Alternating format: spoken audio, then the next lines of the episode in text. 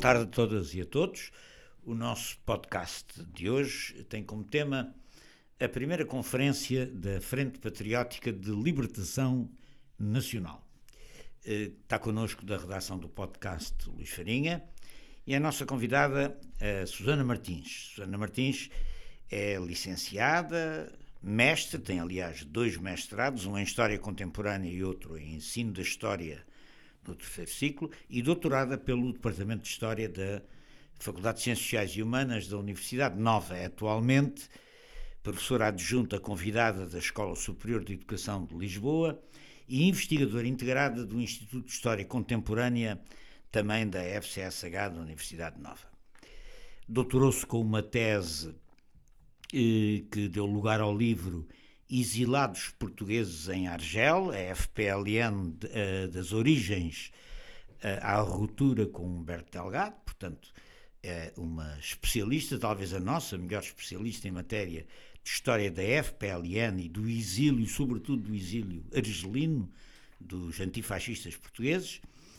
Entre 2017 e 2019, aliás, desenvolveu um projeto de pós-doutoramento no Centro de Estudos Sociais da Universidade de Coimbra sobre, eh, e cito o título, De Rabat a Argel, Caminhos Cruzados entre a luta antifascista e a luta anticolonial.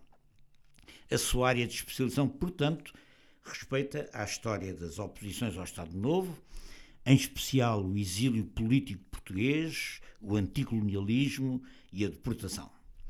Obrigado, Susana, por estar aqui eh, conosco. E eh, a pergunta com que eu procuraria abrir a nossa conversa eh, é a seguinte: passam neste ano de 2022 60 anos sobre a primeira conferência que reuniu várias forças e personalidades da resistência antifascista numa conferência na qual se fundou a Frente Patriótica de Libertação Nacional, FPLN, que foi inicialmente presidida pelo general Humberto Delgado. A minha pergunta era eh, em que circunstâncias históricas surgiu a FPLN, para que os nossos. É preciso perceber que uma boa parte dos nossos ouvintes nunca ouviu falar da FPLN, ou ouviu pouco. Portanto, como é que surge a FPLN em 62? Eh, de quem partiu a iniciativa para a sua fundação? E, uma vez que o aniversário é o da primeira conferência, o que é que deliberou esta primeira conferência? São as minhas perguntas iniciais. Eh, e depois, eh, enfim, com a conversa desenvolveremos o resto. Vamos ver então agora, Luís Farinha, quais são as perguntas que tens aqui para apresentar à nossa convidada. Boa tarde, Susana. Uh, bom, uh, as perguntas foram de algum modo já lançadas pelo Fernando Rosas para iniciar, mas eu insisti um pouco nesta pergunta que ele coloca de saber como é que surge, em que, em que circunstâncias surge esta esta frente, porque no fim de contas tinha havido frentes nos anos 30, nos anos 40, mas agora há aqui um período de início de Guerra Fria, nos anos 50, em que não se fala propriamente de frentes, em que é difícil, fala-se de frentes como desejáveis, mas enfim, em 61, e a partir daí, por exemplo, uma entidade como o PCP fala bastante mais de forma diferente, quer dizer, não tem tanta ideia de frente, ou pelo menos parece não ter. Uh, quais são as contingências, no fim de contas, que permitem, numa situação destas, ainda de Guerra Fria, no fim de contas é isso, que surja uma, uma ideia de ligar setores tão diferentes da, da oposição e já agora que setores são esses? Vale a pena também falar um pouco sobre que famílias são estas que estão na, na frente patriótica de libertação nacional para que as pessoas percebam quem são, quem são as pessoas estão disponíveis para, para, para fazer parte da, da frente, não é? Muito obrigada a ambos, obrigada antes de mais pelo convite. É a segunda vez que estou a participar, agora mais num, num tema que, que efetivamente trabalhei com mais profundidade. Um, relativamente às circunstâncias históricas em que, em que surgiu esta, esta ideia de fundar a Frente Patriótica de Libertação Nacional, um, a partir de, sobretudo das eleições, das eleições presidenciais de 1958, Uh, claramente há uma nova leva de exilados que se dirigem ao exterior. Uh, as eleições tinham, evidentemente, dado um novo alento à, à oposição e isso, em conjunto também com as eleições anteriores de 57, que já tinha começado, iniciado este processo, há a chegada ao exílio de uma série de, de nova gente muito envolvida não só na campanha uh, delgadista, como também nas, uh, nas iniciativas da oposição que se tinham imediatamente seguido a ela, nomeadamente a fundação das Juntas de Ação Patriótica. Uh, e alguns, inclusivamente, uh, eram, integravam a Junta Central da Ação Patriótica, Uh, e na sequência, sobretudo, da, do envolvimento na preparação da revolta de Beja, uh, na passagem do ano de 61 para 62, há uma série de elementos que saem. Uh, e elementos esses muito ligados na, que saem do país, que se dirigem a diversos destinos, Uh, mas sobretudo uh, a Paris, mas também alguns, por via das circunstâncias uh, do momento, ao norte da África. Entre eles, entre esses elementos que chegam a Rabat, concretamente está o Fernando Pitera Santos e o Adolfo Ayala. Um, serão aí elementos fundamentais para criar condições para se avançar com a primeira conferência e para se avançar com a ideia, efetivamente, de uh, reconstituir um, um, organismo unitário que pudesse lá fora servir como uh, protagonista daquilo que eram as aspirações da oposição portuguesa um, e que uh, seguissem mais diretamente os ventos da história. E esses ventos vinham da África, claramente. Um, já, já tinha começado a surgir a ideia de constituir este tal organismo que se apresentasse como porta-voz da oposição, nomeadamente em Londres, pelo grupo de exilados que, sendo pequenino, mas que se tinha reunido em Londres onde pontuavam figuras como uh, Lúcio de Miranda, que depois vai, vai falecer no meio deste processo, uh, pai da Sacuntala de Miranda, que também se envolve diretamente neste processo, onde estava também uh, um dos irmãos Veiga Pires, o Arnaldo Veiga Pires, que a partir de Londres lançam esta ideia Uh, a ideia acaba por ser muito bem acolhida e quase que não se consegue definir muito bem quem é que toma verdadeiramente, uh, inicialmente, uh, a dianteira dos acontecimentos. é imediatamente abraçada pelo Manuel Sertório, que tinha, em 1959, no final de 59, chegado à América Latina e tinha-se estabelecido em, no Brasil. Uh, e era um, um defensor uh, desta solução, uh, queria dar continuidade à luta política. E era um homem muito próximo do General Delgado. Ainda não, ainda não.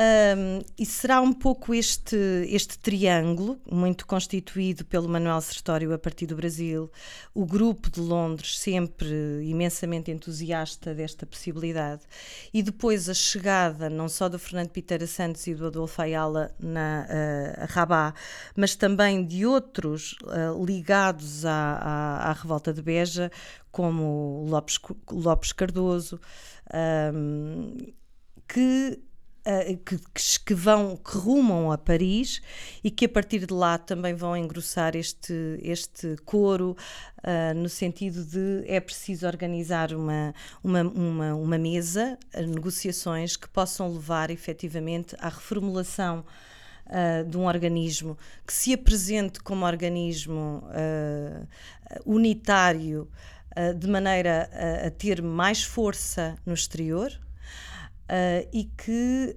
um, e que repense aquilo que eram as linhas de força da, da resistência. Mas nesse triângulo que tu acabas de citar, uh, aparentemente não, está, eh, não, não há ninguém do Partido Comunista. Não. É gente independente, sobretudo. É sobretudo gente ligada, sobretudo aos setores de, de, de socialismo de esquerda, gente que vinha uh, do grupo da Ação Socialista, que se tinha reunido em torno da, da revista Seara Nova, um, e que, ainda assim, tentam uh, estabelecer contacto com o Partido Comunista, porque, evidentemente, nenhuma frente se faria sem a presença do Partido Comunista Português.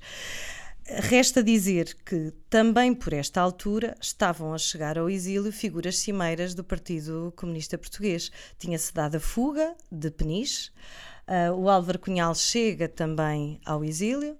Uh, com ele outros elementos ah, muito relevantes dentro do Partido Comunista Português e com quem se, se, tenta estabelecer e perceber qual era a abertura para esta possibilidade. Um, eu julgo que o PCP tentou retardar ao máximo o processo.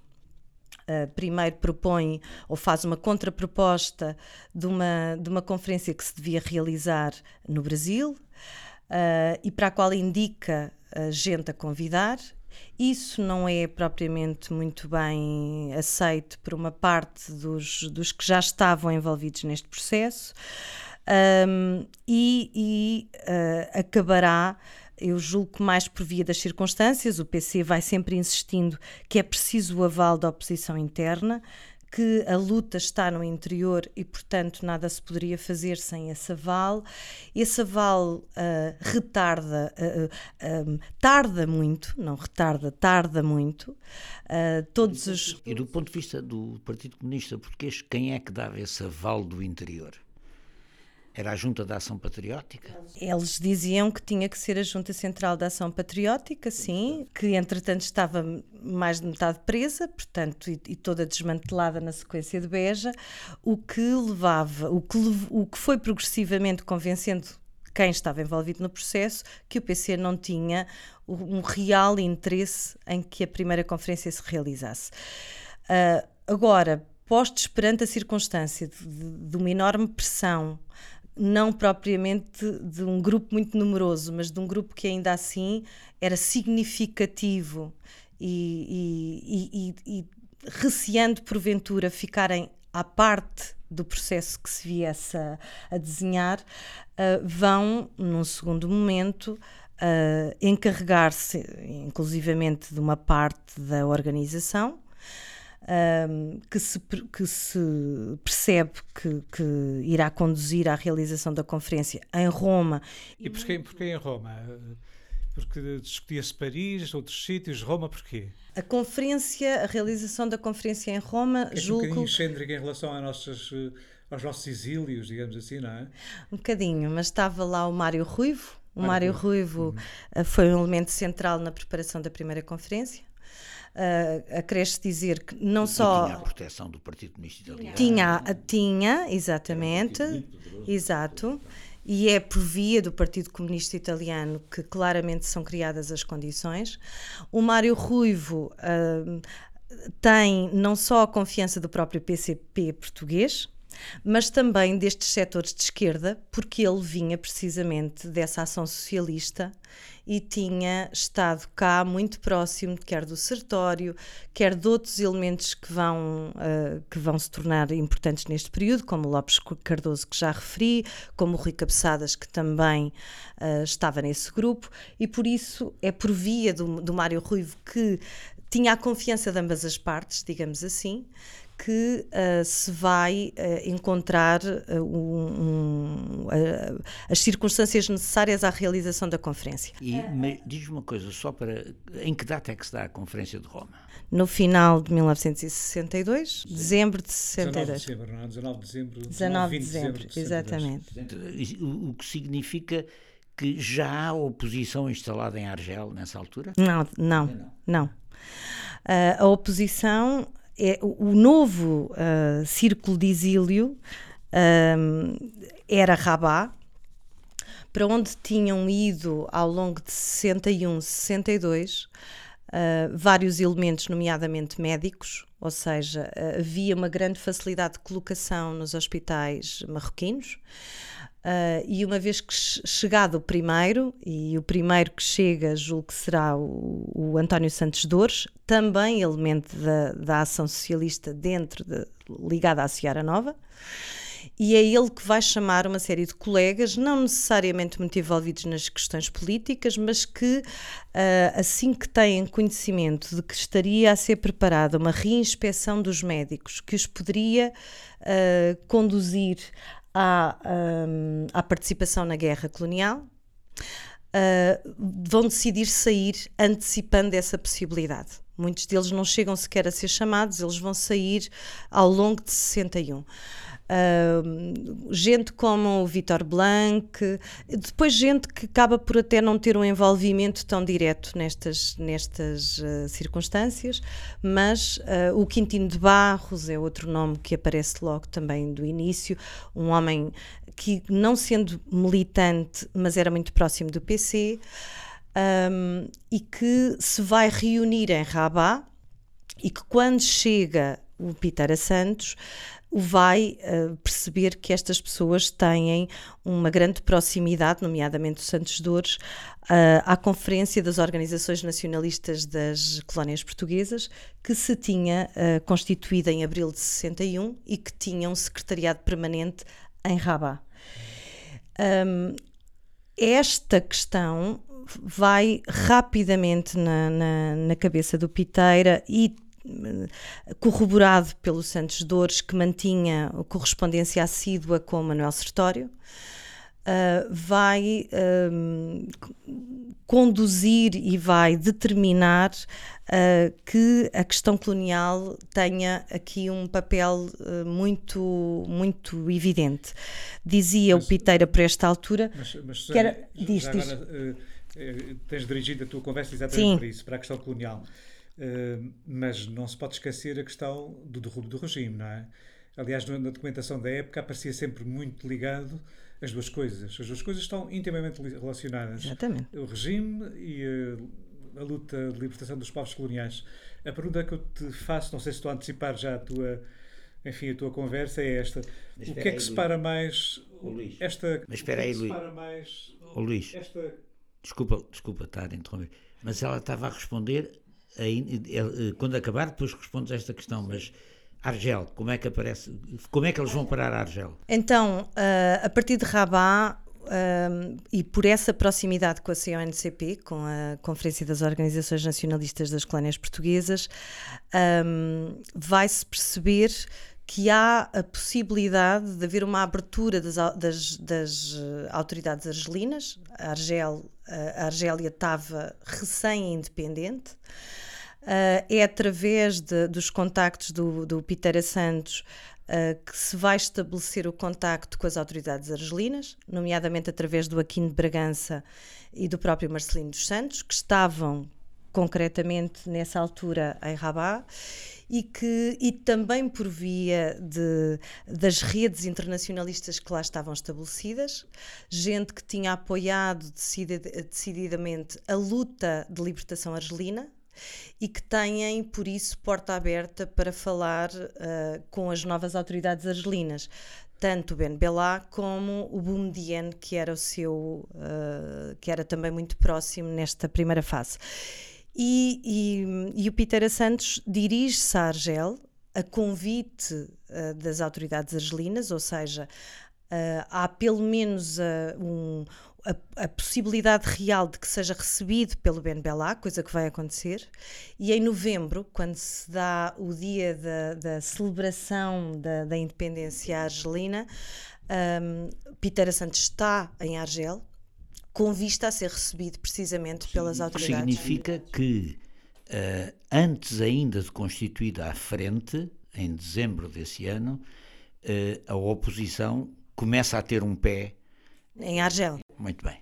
Não, a pergunta tem a ver exatamente logo com a Conferência de Roma, é? que é a de saber uh, se esta tese de que o fascismo e o colonialismo haviam de cair em simultâneo, para muitos isto era uma coisa comum, a documentação fala um pouco nesta tese. Uh, esta tese divide ou une? uh, os participantes da Conferência de Roma? De que modo é que os une e os separa? Quer dizer, uh, de que modo é que alguns acreditam exatamente que uma coisa está intimamente ligada à outra e os obriga, obviamente, a colocar-se, por exemplo, ao lado de, dos movimentos de libertação, coisa, coisa que, por exemplo, para o, o líder uh, Humberto Delgado não era, na altura ainda, uma coisa tão clara assim, não é? Exatamente. Um... um, Humberto Delgado tinha passado por Rabat um, na altura da preparação da revolta de Beja. Tinha chegado em outubro, tinha hum. estado por lá aqueles três meses antes da entrada em Portugal, e nessa altura mostra uma com muita resistência, mas mostra alguma abertura para falar. Não era bem para falar, mas era para participar, para ouvir uma conferência que vai ser da, que é dada pelo Mário Pinto Andrade. Uh, é um bocadinho empurrado pelo Cláudio Torres, um jovem estudante que tinha também, que já estava no, no uh, que estava já em Rabat e que também tinha fugido à prisão uh, e que tinha chegado em, em, numa, em circunstâncias muito delicadas a Rabat, também ele acolhido pela CUNCP. Uh, e lá consegue convencer o, o, o, general a estar presente e a, e a estabelecer um primeiro contacto. Uh, ao que parece, uh, isso terá impressionado muito Humberto Delgado, que vê ali, pensava a que a, a, a, conferência do Mário de Andrade e, e, o primeiro contacto que ele estabelece ali uhum. com alguns que, que lá estavam, uh, e terá voltado ao Brasil, até por indicações que são dadas depois por Sertório, uh, com uma, um novo pensamento sobre aquilo que era a posição a adotar relativamente à questão colonial. Um, agora, vou, indo mais diretamente, exatamente, essa, essa questão que se os une, se os divide. É, eu julgo que hum, o papel central para, para alguns dos setores, para estes setores mais à esquerda, um, socialistas de esquerda, chamo eu, sim, hum. socialistas de esquerda, não propriamente o PC. O PC, como sabemos, em 1957 tinha inscrito no seu programa uh, o reconhecimento do direito à autodeterminação e à independência dos povos uh, coloniais. No entanto, parecia uh, não ter muito mais do que se isso estava na dimensão teórica, no aspecto Uma prático... declaração retórica, que repete, aliás, em 61, quando começa a guerra em Angola. Uh, estes setores de esquerda uh, socialista não tinham propriamente, não tinham a mesma expressão sequer, uh, mas também num, ainda num, num boletim, no único boletim que pelo menos eu consegui encontrar da Ação Socialista, um, ah, ainda em 58, fala precisamente de uma, de uma posição anticolonial. Uh, é, aliás, pela, por iniciativa do Sertório que uh, a oposição portuguesa se faz representar numa, numa, num seminário realizado em Nova Delhi, Uh, e que uh, o PC, uh, quem estava convidado era, era, o Rui Luís Gomes. O Rui Luís Gomes vai hesitar, diz que não tem, não tem possibilidade em termos profissionais para ir e acaba por ir o, Manuel Sertório. Portanto, isto já é também algo indicador de que havia, não só naqueles que estavam em África ou no Norte de África, mas também por parte do Sertório, isso era, isso era muito claro. Oh, oh Susana, deixa-me só fazer uma precisão. Uh, tu estás a falar de esquerda socialista e de um uh, panfleto que encontraste, ou uma publicação que encontraste em 1958. Ainda não havia a ASP. Mas não é a ASP. É, é, é a Resistência Republicana Socialista? Também não. O que é? A Ação Socialista é um pequeno grupo Uh, formada ao redor do Manuel Sertório, então responsável da editorial na Seara Nova, e onde estavam figuras como o António Lopes Cardoso, o José Hipólito dos, o, o Hipólito dos Santos, uh, o Rui Cabeçadas, o Mário Ruivo, e não propriamente, não tem nada a ver com a ação socialista portuguesa que se vem a formar em 1964. Eu julgo que quem se senta à mesa na conferência tem claramente, pelo menos retoricamente, a ideia de que é preciso afirmar claramente uma posição anticolonial por parte da oposição portuguesa. E é preciso, para alguns, pô-la Uh, pôr a questão colonial uh, no topo da agenda da oposição portuguesa, para outros, talvez nem tanto. Uhum. Um, é o que, se, é o que, o que, o que concluí se pensarmos naquilo que é o processo após a criação, na criação uh, dentro da, da, daquilo, dos documentos da primeira conferência, isso é claríssimo, afirma-se esse direito à autodeterminação e à independência, é expresso muito claramente, sem nenhum tipo de ambiguidade. Depois, quando está para ser escolhido o local que deve ser a sede da, da, do, secretari do, secretariado permanente da, da FPLN, para alguns, a Argel não. Não. A Argel nem pensar. Portanto... Então vamos, vamos lá para organizar, eh, organizar a informação. Quem participa na primeira conferência. Porque não são assim tantos. Eh, os nossos ouvintes podem ter a ideia que são 200 pessoas. Não. Quem participa? Eu já não tenho bem presente e tenho receio de estar aqui, mas são, são uh, o Álvaro Cunhal, o Álvaro Cunhal, o Fernando Pitera Santos, o Manuel Sertório, e do Brasil, um, o, Rui, o Rui Cabeçadas, o Manuel Tito Moraes, não, o Rui Cabeçadas, desculpem, mas acho que não está. António Lopes, Lopes Cardoso. Um, não acaba por. Sim, já, julgo que já disse, Manuel Tito sim. Moraes. Um, o próprio Mário Ruivo, que se tinha encarregue do, de, de, todas a, de toda a, a organização, mas está-me a falhar mais dois ou três. Santos. O Peter Santos também julgo que já disse. Um, e falta aqui dois ou três. O Álvaro Cunhal está, todos os convidados do interior, e hum. tinham sido lançados e reforçados uma série de convites a personalidades do interior, não, uh, não estão. Por esta circunstância ou por aquela, uh, depois percebe-se que talvez alguns nem sequer propriamente por recusa, uh, o convite não tinha chegado a tempo, uhum. há depois ali um, alguns desacertos nas, na fase final que faz com que uh, ninguém do interior se Mas sente presente, à mesa. O mar, uh, o mar já está presente nessa altura? O mar ainda o mar não existia. Ainda não existia nessa altura? não. E ação, é, será... O mar, o mar temos que, temos que traduzir. Não é? No movimento da ação revolucionária Sim. fazia parte o Jorge Sampaio, o Vasco Polido Valente, o, o Manuel Lucena, etc. Era um pequeno grupo. E ainda não está na primeira conferência este? Não, e ainda nem sequer essas pessoas que acabaram, que, que o professor Fernando Rosas acabou de nomear, estavam sequer ligados a, a, propriamente a este grupo. Uh, quem dá o passo inicial para se constituir o movimento de ação revolucionária é esta gente do exílio, primeiro, e gente que vinha diretamente desta tal ação socialista que uhum. estava ao redor da Seara Nova.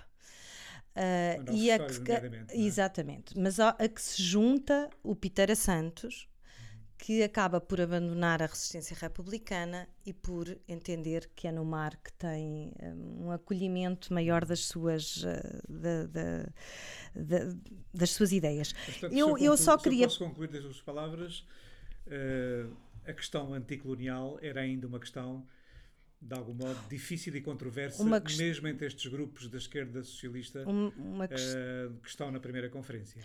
Não seria tanto destes grupos de esquerda que eu acabei de referir. Eu acho que para eles era, uh, mas sendo que eram grupos muito pequeninos, com muito pouca expressão, com pouca implantação em território nacional, uh, muito circunscritos a Lisboa, uhum. e esses para todos eles, julgo que não encontro propriamente diferenças uh, relativamente à posição que tinham sobre a questão colonial. Era menos claro uh, no, que, no, que há, no que a oposição diz respeito, daí para, a, para o centro-direita. Ou seja, aquilo que era o grupo de Soares. Mas deixe, deixe, só, só, um bocadinho para clarificar essa questão colonial. Uh, há uma controvérsia de ideias durante a conferência acerca da questão colonial ou não há? Ou eles ficam-se eh, por a declaração geral do apoio à independência, ao direito à autonomia e independência das colónias Ponto final. Um, não há controvérsia relativamente à posição formal a assumir. A posição, a posição oficial é claramente pelo direito à autodeterminação e pela independência. Portanto, os grupos ligados todos, à Conferência de Roma, todos Todos, todos. Eu estava-me a falhar há bocadinho, o Francisco Ramos da Costa também está na primeira uhum. conferência. Um, mas a controvérsia aparece quando se põe em cima da mesa onde se deveria estabelecer a sede. E aí como é que as águas se dividem? Claramente uh, esta gente, uh, os tais socialistas de esquerda, porque o Peter Santos ainda não era, não era da, da ação socialista, nunca foi. Uh, e é um dos que lidera e dos que quer impor a, a hipótese da Argel. Uh, estão com ele o Ramos da Costa, está com ele o Lopes, o Lopes Cardoso, está com ele o Manuel Sertório, mas não está com ele Álvaro Cunhal nem o PC. O PC não quer de maneira nenhuma a hipótese de Argelos. Eh, defende que não se sabe como é que vai ser o caminho da Revolução Argelina, uh, que a situação é muito instável, uh, que em termos de apoio poderia ser até perigoso em termos de segurança. E como é que isso se reflete? Na... Isto está ligado à questão colonial? Está, porque ah, quer dizer. Escolher a Argel era dar uma importância central à, à questão da luta contra a guerra. À questão colonial, exatamente. Porque tudo aquilo que eram redes internacionalistas que se tinham, que tinham acorrido a Rabat, na sequência da independência de Marrocos em 56, todos eles se transferem para Argel. Deixam eventualmente um ou dois elementos em Rabat, mas há um caminho rumo a Argel. E por isso percebe-se perfeitamente que em Argel, Argel vai passar a ser o centro dessa luta anticolonial para a África Negra. Ou seja, associar a luta antifascista à luta anticolonialista. Exatamente. Com, um forte, com uma forte centralidade na luta anticolonial.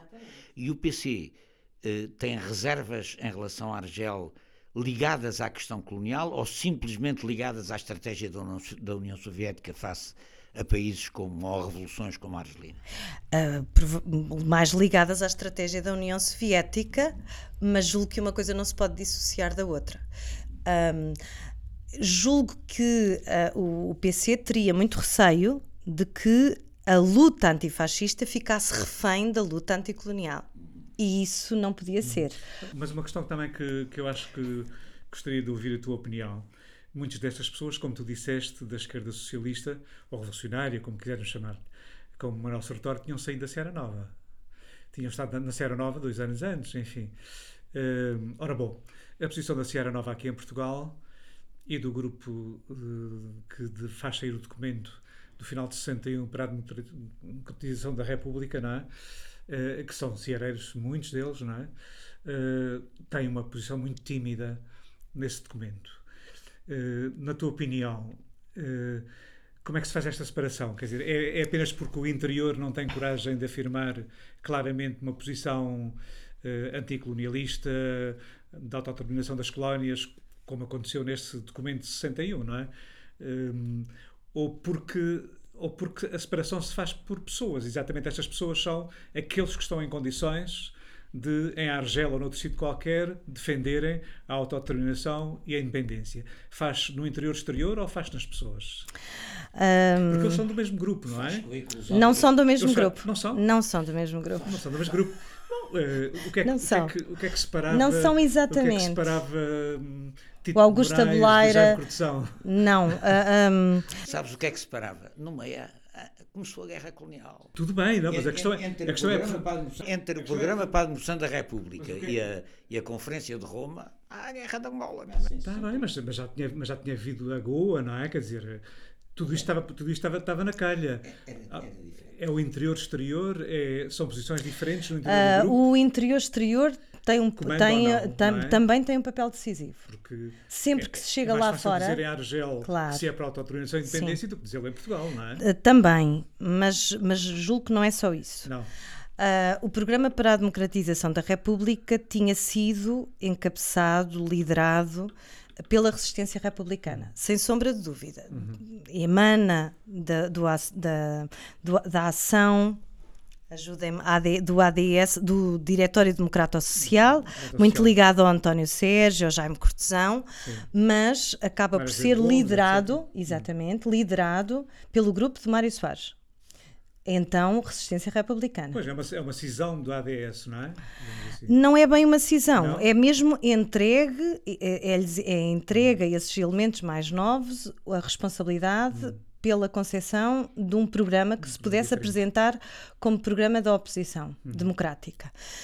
Uh, nesse, nessas negociações, eles é que desenham. De um setor da oposição mas, mas eles querem apresentar. De representar PC nesse programa. Mas eles apresentam-se assim. É o programa Bem, da oposição democrática. Mas é nesse sentido que eu estou a falar eh, assim. O programa para a democratização da República uh, vai depois tentar estabelecer negociações não só, na verdade, com os setores mais uh, uh, ligados à Seara Nova, como também com o PC que acompanha todo o processo, aliás. Um, o que é muito difícil porque não está no, na, naquilo que é impresso, quando o programa é impresso, isso não está lá. Mas segundo o que eu vi de testemunhos de gente que participou no processo, o que me disseram foi que um, essas negociações foram feitas e que o grupo não é o grupo da Seara, não confundir com a Ação Socialista, porque a Ação Socialista era um uhum. grupo mais pequenino sim. dentro desse grupo da Seara. E esse grupo da Ação Socialista vai recusar uhum. assinar o programa dizendo precisamente por causa da questão colonial. E, é, e, e, e pedem para que seja publicado uma nota uhum. dizendo que a razão da discordância é essa, uhum. coisa que não é feita. Não é feita. Pronto. E nesse sentido, há dois elementos da Seara. Um deles que estando próximo do, do que, que estando na ação socialista, vão ainda assim decidir assinar individualmente o programa para a democratização da República. Uhum. Mas estes elementos que nós falamos e que foram lá para fora todos eles não estão nesse processo uhum. e todos eles se recusam a assinar. Se formos a ver um por um, nenhum uhum. está lá. E eles também participaram nessa negociação. Eu, eu, eu gostaria também de, até porque há, há, aqui um elemento importante, pode não ser para já, vocês conduziram a conversa, mas depois uh, parece-me que a outra grande novidade estabelecida na, na primeira conferência tem a ver com os métodos de luta. E aí há claramente a proposta da radicalização dos métodos de luta. Uh, ainda não se fala propriamente da luta armada, armada mas, é mas fala é isso mesmo. Uhum. Uh, Fala-se de uma, de uma luta imediata, uh, de grupos de, de, de ação, ação de ação direta, uhum. e isso também aparece formalmente uhum. na primeira declaração que é mas emanada isso, mas, da conferência. Mas aí havia uma ligação muito grande àquilo que era o entendimento, por exemplo, de delegado e de gente do Brasil, não é? A ação direta, ou aquilo que ele chamava ação final, ou outra coisa do género, enfim, tem muitas designações. Sim. Aí isso há uma influência enorme de, da América Latina, não é? Exatamente. Aí, aí podiam concordar com, com, com, o delegado, ou o delegado com eles. Ou com o delegado com eles. O delegado não participa na primeira conferência porque não consegue passaporte para nela participar. Pronto. Sim. Não é logo designado presidente Uh, o, que é, o que sai ali da conferência é uma comissão delegada que vai, que vai e que vai preparar uh, onde é que se vai estabelecer a sede, como é que as coisas se vão organizar. Ele não sai como presidente. Um, ele não é estava lá, aliás. É que está contra essa contra essa radicalização da ação direta, digamos assim, uh, imediata? Quem são os setores mais. Também isso não é propriamente claro, uh, claro. mas, uh, mas o que. Uh, PC, imagino. O PCI. Uh, sublinha imenso. A ação socialista acaba por não estar lá, porque o Manuel, o Manuel Tito Moraes e o Ramos da Costa, quando chegam lá, a Ação Socialista Portuguesa, a tal outra mais ligada ao SOAS, ainda não tinha sido formada. Uh, o Ramos da Costa tinha chegado a Paris tinha-se aproximado muito destes elementos que, entretanto, chegaram com a revolta de Beja. Uh, era muito próximo do Peter Santos, portanto, é muito permeável àquilo que, que, que o Peter Santos lhe vai dizendo a partir de Rabat. E o Tito Moraes tem também uma posição bastante mais aberta relativamente, quer à questão colonial, a partir do Brasil. Ele tinha estado em Angola, exatamente. Tinha ligações, aliás, àquilo que virá a ser o MPLA, portanto, uh, recebe, aliás, de, por parte do MPLA quase que um, um, uma grande, um grande entusiasmo na constituição de um organismo que pudesse apresentar a oposição portuguesa e, e, e apresentar-se como parceiro numa, numa, num futuro. Uh, uh, quando tivesse derrubado o regime, e por isso uh, nenhum destes parece apresentar grandes reticências ou sequer algumas reticências relativamente à luta, à, à, à ação direta, pois. nada disso. Mas depois em, 60, nada disso. Mas depois em 64 mas depois em 64 estão, noutro campo. Estão noutro campo. Mas aqui, aqui estão. Não. não é? Agora, o Álvaro Cunhal sublinha em diversos momentos da conferência, não é, é sempre numa posição uh, muito. Uh, como é que eu hei de dizer? Não frontal, de oposição, mas dizendo é que não estão reunidas as condições para o fazer. A questão tem a ver com isso, é como é que se zela pela, pela segurança, como é que isso se irá fazer. É preciso primeiro preparar as condições políticas para Sim. o lançar. Quando é que vai surgir a FAP lá em Argel? Vai surgir no final de 63. Portanto, a discussão é, é, é, também com o FAP já. A é? discussão mais tarde, não na conferência, não mas na conferência, mais tarde. Mas, mais tarde, nada mas disso. Em 63 nada disso. estamos. Hum, portanto, desta primeira conferência talvez se possa resumir, de acordo com o que tu disseste, Susana. Eh, primeiro, a novidade é que passa a haver uma, um órgão representativo de, de, parte da oposição portuguesa, porque esta conferência é sobre a esquerda da oposição, não é sobre o centro e a, os setores moderados da oposição, não estão aqui. Em segundo lugar, a novidade é que estes setores estão de acordo quanto a uma posição anticolonialista, é uma novidade relativamente importante, porque até aí era uma coisa retoricamente restrita ao PC. Em terceiro lugar, a abertura para os tais métodos novos de luta, eh, ainda que aqui haja imensas nuances, como é evidente. Agora, há uma quarta questão que eu gostava que tu comentasses, que é esta: é que tudo isto é uma coisa puramente exterior à luta no interior do país. Ou seja, esta gente nunca consegue ligação, nem através do PC, diga-se de passagem. Porque foi nesta altura que eu militei no, no PC, portanto, não, nós criávamos as juntas de ação patriótica nas escolas, mas isso era tudo controlado pelo PC, não, FPLA, ninguém sabia bem o que, é que era FPLA, nunca, enquanto fui militante do Partido Comunista e criei juntas de ação patriótica, na minha faculdade, nomeadamente, Nunca se ouviu falar da FP. Quer dizer, a FPLN era uma coisa do exílio, não é? Uh, isto manteve-se assim ou não? Quer dizer, este, este corte. Fund... Quer dizer, acho que isto aqui, a FPLN é fundada com base num, num corte com o interior, que tu já explicaste, as pessoas não vêm, não apareceram, etc., que é devido ou o PC querer monopolizar essa ligação com o interior e, portanto, o interior é o PC e o PC faz disso o que quer dentro do país, ou esta gente de facto nunca teve ligação efetiva com o interior em termos de ser uma organização que tem influência e age sobre os trabalhos da oposição internos dentro do país. O que é que te parece isto? Um, essa ligação nunca se conseguiu concretizar, uh, com, pelo menos da maneira como vários destes elementos desejariam.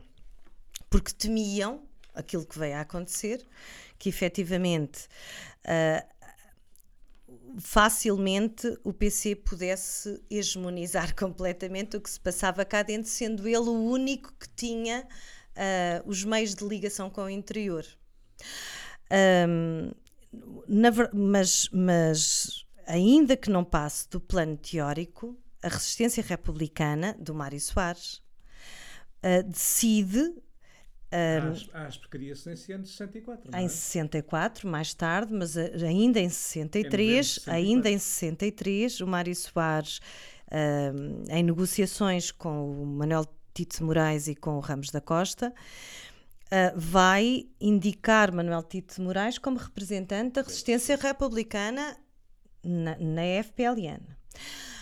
Acontece que um, quer as respostas que este, este pequeno grupo anteriormente ligado à Seara Nova, quer as respostas da, do, do, próprio Manuel Tito Moraes relativamente à organização que ele, que ele representava, mas da qual ele pouco recebe de, de retorno, um, vão na prática significar esse corte que o professor está a falar. Porque quem unicamente conseguia uh, assumir toda a espécie de ligações mais sistemática, mais segura com o interior, é o PC. Um, ainda que o formato como é desenhado da Frente Patriótica de Libertação Nacional, a Frente Patriótica de Libertação Nacional iria substituir a Junta Central da Ação Patriótica. Essa Frente Patriótica de Libertação Nacional teria uma, um, uma cabeça no interior e teria esse secretariado permanente no exterior. Uh, essa cabeça no interior teria depois, numa segunda, numa mais próximo uh, às bases, chamemos-lhe assim, as juntas de ação patriótica. Só que isto, se na teoria parecia. Não pareceu logo a alguns. Por exemplo, Humberto Delgado acha isto com um completo absurdo. Uh, imediatamente é neste sentido que ele se, que ele se pronuncia. Uh, a própria resistência republicana conhecendo a hegemonia que o PC já tinha na JAPs, opõe-se completamente a isto. Também diga-se que não será só porque não lhe apetecia ou porque tinha alguma reserva relativamente a estas questões que, que falámos, mas era também por aí, porque sabia que na prática, no terreno, no interior, quem hegemonizava a junta, a, a JAPs, já nessa altura, não foi no início do processo em 59, mas já era.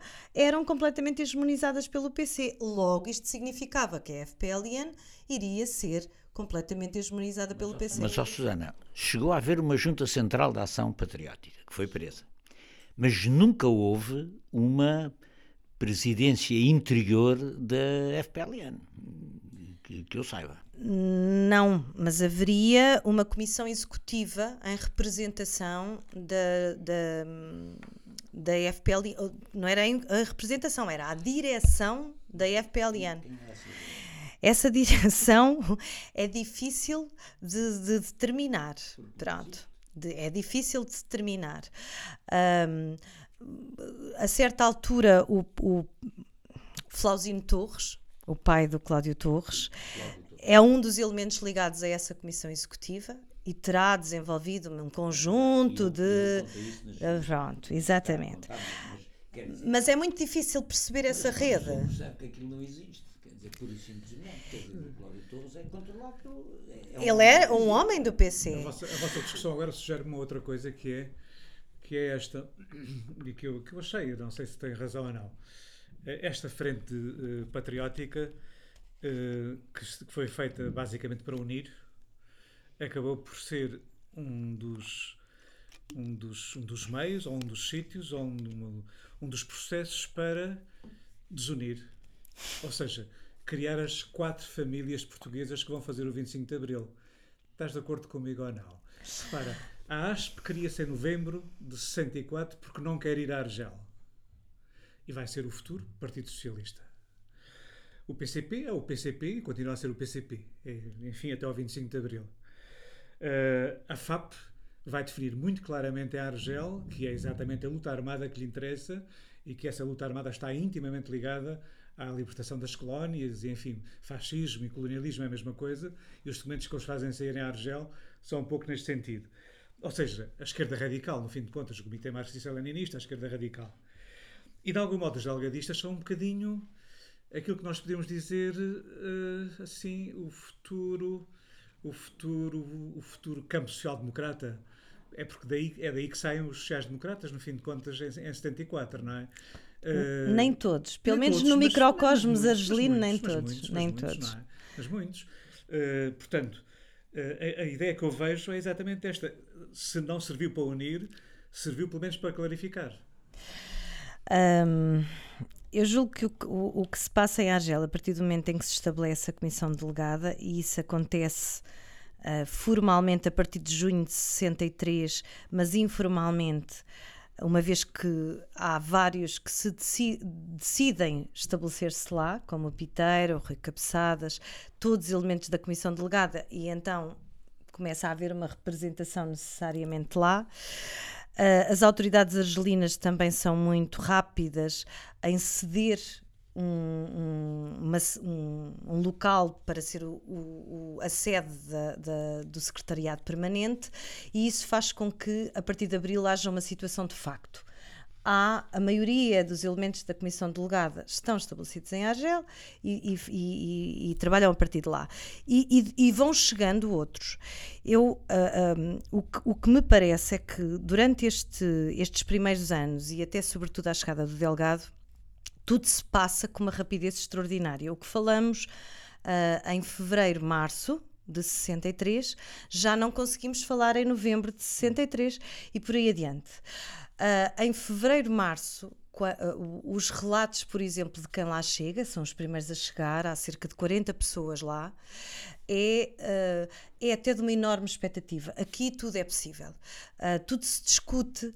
Um, estão estabelecidas lá também sedes dos diferentes movimentos de libertação das colónias portuguesas. Estão a chegar, uh, estão exilados espanhóis também. Uh, está, uh, estão a, a correr outros movimentos anticoloniais de outros, de outros sítios do mundo. Um, e há um, uma quase que um ambiente de constante discussão, de constante uh, formação político-ideológica que e, e num, num, num ambiente muito desanuviado Uh, rapidamente isso vai deixar de ser assim. Portanto, quando chegam, não há essas, essas crispações de que tu estás uh, a falar uh, e, e, que no final do ano já são evidentes. Mas a partir da conferência de 63? antes até da conferência, antes até da conferência, o primeiro sinal é a rádio. Eu, pe eu peço desculpa, vamos ter que disciplinar aqui o nosso tempo, estamos em cima do tempo e os nossos ouvintes têm que perceber como é que isto acabou é? Ou seja, rapidamente termos uma visão.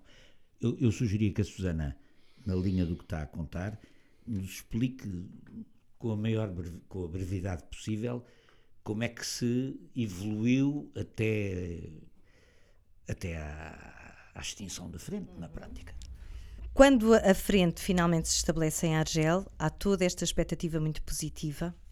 Durante uns meses mantém-se, a partir do momento em que, em que se iniciam as emissões de rádio, isso para alguns é o primeiro sinal de que uh, rapidamente o PC está a hegemonizar uh, aquilo que são os canais de comunicação da frente, e isso vai determinar uma linha redatorial que não agrada à maioria. Uh, e esse. Não, não, não. O Manuel Alegre ainda nem estava lá.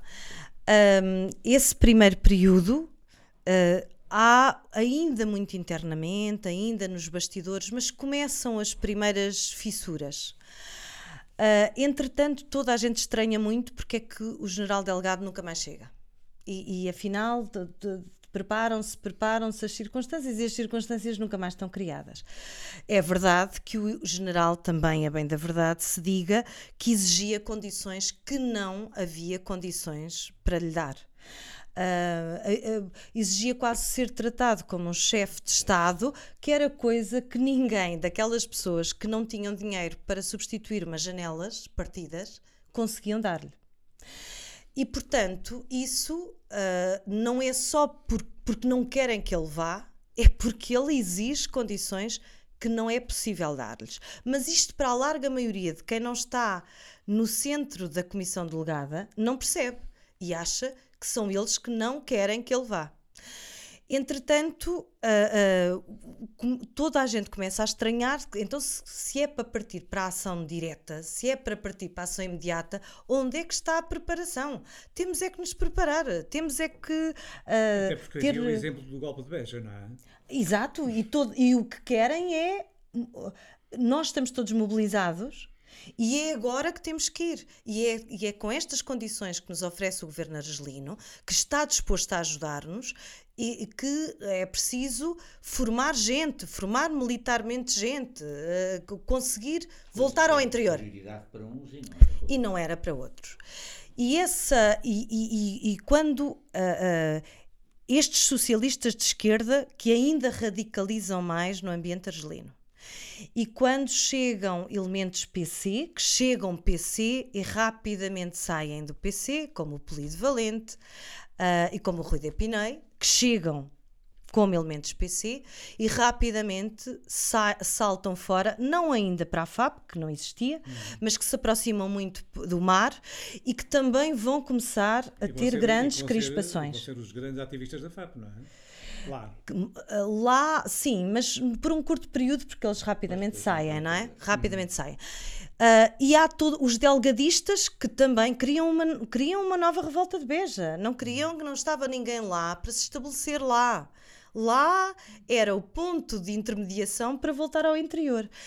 E este arrastar das coisas vai fazer com que cada um comece a, a, a, a contestar para seu lado.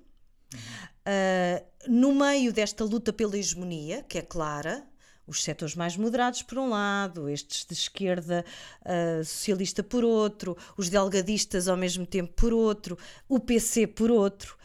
Uh, e o PC com muito receio desse desejo, dessa ação imediata, o que é que isso iria ser.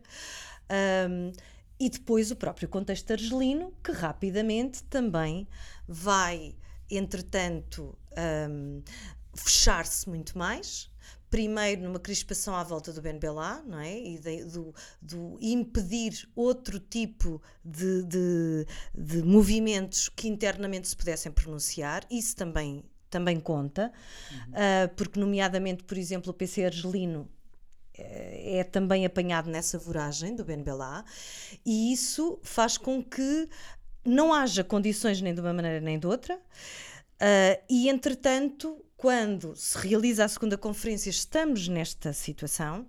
A segunda conferência é realizada em Praga, já com todos desavindos um para cada lado. Uh, até pelos que são convidados ou não são convidados, isso é bem uma evidência dessas desavenças. O Humberto Delgado o general consegue ir, uh, quase que estava para mais, mais uma vez não ir, mas consegue ir, e vai, e a circunstância de saúde. E o ser, e o ser em Braga já é. Já é, é revelador, e, e, o facto depois de também ninguém, ninguém esperava nem que ele ficasse doente, e muito menos tão gravemente doente, que voltasse outra vez, aquilo volta outra vez a dar um alento, então vamos ter outra coisa, não é uma comissão delegada, vamos ter realmente um órgão de comando, é uma junta presidida pelo Humberto Delgado, ele vai ser para alguns deles, nomeadamente os socialistas de esquerda, vai ser o chefe, portanto, ele vai pôr ordem aqui na casa uhum. e vai conseguir liderar o processo e ele nunca mais vem. Portanto, passa-se outro meio ano no meio desta confusão. E quando ele chega em julho já de 64, não só o ambiente estava o mais crispado possível, uh, uns que se queixavam, por exemplo, que inclusivamente elementos de família não podiam entrar, não lhes era dada autorização. A FPLN tinha que certificar junto das autoridades argelinas qualquer entrada de portugueses na Argel, em Argel. O que significava que tinham ali o faca e o queijo na mão.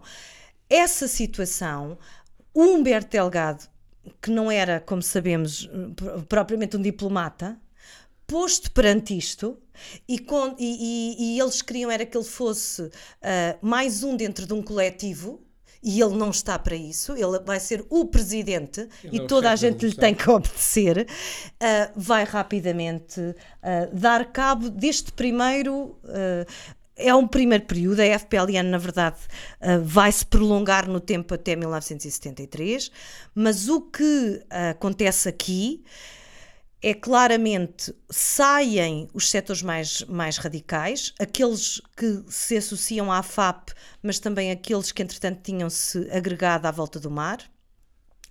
Uh, e, e, isso Sim, é uma luta pela hegemonia. Claro os delgadistas também. É Estes três. É preciso dizer que o, o General Delgado queria outra frente, não é? Frente portuguesa de libertação nacional. Recusa sair à terceira conferência que é realizada em Argel e que visa resolver estes diferentes todos e que não faz mais do que não só uh, surgir essa, essa nova frente portuguesa, como uh, dar uma hegemonia clara ao PC. Isso faz com que. Essa terceira conferência é realizada em que ano? 1964, outubro de 1964. Mas em Praga? Em, é, em Praga, em Praga é a ah. segunda conferência, no final de 63. 63 e a, e, ah, e a terceira é em, logo em 64. Em 64, outubro, tentando resolver uh, já o conflito mais que evidente entre, os, entre o delegado e todos os outros elementos da comissão delegada, inclusive é o PC, com quem ele também não queria nenhum tipo de conversa, um, e, e, e, que vai fazer com que uh, aquilo que sai dessa terceira, dessa terceira frente, sobretudo porque são reconduzidos todos os dirigentes anteriores da FPLN, e isso era um uma das pressões dos elementos mais radicais é que eles todos saíssem e fossem substituídos por novas pessoas, porque eles estavam completamente queimados na lógica desses setores. Essa recondução vai fazer com que essas pessoas todos, todas uh, saiam mais rápido ou menos rápido, consoante aquilo que cada um consegue, pelas tuas uh, uh, condições de vida até e de, e de colocação profissional, mas todos eles saem todos estes elementos mais próximos do Delgado, uh, do mar e da FAP, todos saem imediatamente a seguir a este até processo. Porque, até porque a cisão da FAP, de, do CMLP com, com o partido, é exatamente 63 para 64. Não vou chegar ao fim, mas vou apenas dizer. A, a partir de outubro, o que lá está, de, outubro, de 64, não é apenas um, um, a presença única do PC, mas é o PC que conduz claramente o processo. A hegemonia, de, a, a, partir de, de, do final de 64, é claramente a do PC. Uh, que mesmo estes elementos que ainda que não conseguem sair logo vão cortar claramente a gente do PC que chega nesse, ne, uh, por essa altura, que nunca viu lá, em Argel, uma série de outros elementos que já lá estavam desde fevereiro. E, e como é que o PC é corrido por sua vez da frente e vamos terminar assim? É corrido depois por par, porque uh, há, uma, há um, uma vão, vão se avolumando estas, estas questões com alguns dos setores que mesmo assim decidem permanecer. Sertório é um deles, vai ficar. Um, e em 1970 concretamente, mas é um pouco o rastilho de uma situação que já se vinha a arrastar há muito, Uh, há a representação da FPLN numa conferência organizada em Roma por parte das organizações de, das colónias portuguesas e a FPLN é convidada. E é, sendo convidada, os únicos que vão como representantes da FPLN, sem que isso tenha sido discutido pelo órgão diretivo, vai ser uh, o que era então representante do PCP na, na, na FPLN. Isso é muito mal recebido uh, e dita a aproximação ao grupo que, que, que, se estava a formar em torno das brigadas revolucionárias e que uh, vão uh, claramente dar o passo para um corte com, com o PCP, expulsam o representante do PCP uh, do órgão diretivo. Exatamente, exatamente. Falam com as autoridades argelinas, porque a ideia era manter os apoios, não é? porque sem rádio também não seriam nada, sem sede também não seriam nada, e, e isso é consentido, não, não, não. Uh, Mantém-se lá na mesma o representante do, do PCP, lança, aliás, uma campanha uh, sistemática contra aqueles que tinham sido os usurpadores do, do, do processo da FPLN. Antes, de, antes da, da cisão, e por isso a cisão já vinha a ser preparada antes da conferência, há uma série de encontros, de reuniões em diversos círculos da, da, da oposição exilada para ver que apoios é que teriam junto diversos círculos e quando se considera que as condições estão reunidas, dá-se esse, esse salto, aproveitando precisamente a ausência do, do representante do PCP e, portanto, colocando perante um facto consumado. Mas isto dá-se no quadro de uma quarta conferência? Não, de, uh, uh, há depois alguns encontros, mas, uh, mas nunca, nunca, mais há conferência. Mas não há conferência propriamente. E, portanto, a FPLN pode dizer-se que existe entre 1962 e 1970 e 73, porque, 73, elas, porque ela vai continuar com a mesma sigla, com a mesma. Mas, mas desde 70, hegemonizada pelas Brigadas Revolucionárias. Exatamente. Muito bem. E pronto, aí está a história da FPLN, que, que nos contou a Susana Martins. Muito obrigado uh, pela colaboração. Uh, todos os ouvintes, para a semana vamos uh, tratar do história europeia. temos connosco a Mariana Avalanche para nos falar do, domínio sang do domingo sangrento Bloody Sunday na Irlanda. Eh, na próxima semana, portanto, vamos falar da revolta da Irlanda e desse, dessa Páscoa sangrenta na Irlanda. Até lá, muito boa tarde e sigam o nosso podcast. Pode subscrever este Convocar a História no iTunes, Spotify ou na sua aplicação de podcasts. O mesmo acontece com os outros podcasts do Esquerda.net, como o Alta Voz, com leituras longas de artigos, o Mais Esquerda, com registros de debates e conferências, os Cantos da Casa, com o melhor da música portuguesa, ou ainda o 4 e 20, o podcast quinzenal da atualidade canábica.